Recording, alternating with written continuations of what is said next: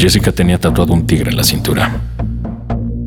Era un buen tatuaje y era una buena cintura.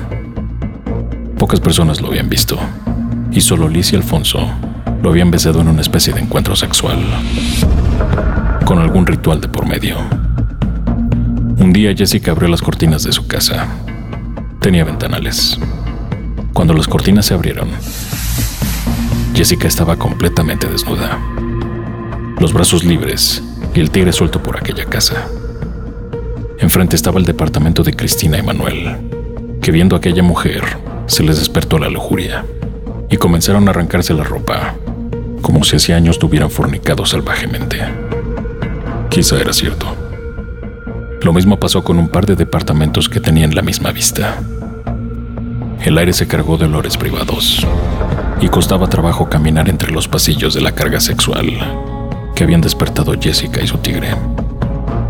Los edificios comenzaron a desprender gemidos, primero de una recámara, luego de otra, y al final todos los departamentos estaban salvando al mundo a su manera. El sexo salva al mundo, y Dios lo sabe.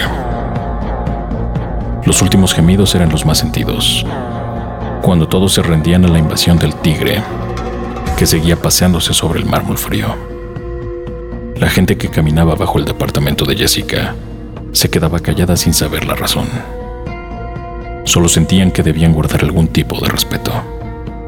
Todos quedaron exhaustos y callados más o menos al mismo tiempo.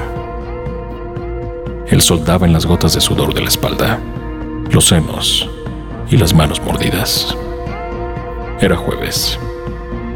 Poco a poco comenzaron a vestirse de nuevo. Cuando voltearon la mirada al departamento de Jessica, las cortinas estaban cerradas. El tigre oculto, muerto o corriendo por la calle. Nadie sabía. Estaban demasiado cansados para seguirle la pista. Todos tenían la boca seca y necesitaban refrescar su realidad. Escuchar algo que tuviera sentido con lo vivido tomaron camino a un bar para la presentación del libro de Recayente, en su paso por RMX. Cuatro años para escribir esos tres libros, y ahora estaban listos. Era primero de diciembre, y aquel tigre estaba entrando en las casas, poco a poco, hasta llenar a Guadalajara con vida de nuevo.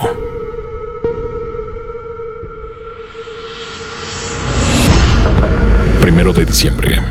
Bar Salmón. Presentación del libro de RMX. En la experiencia de Recayente.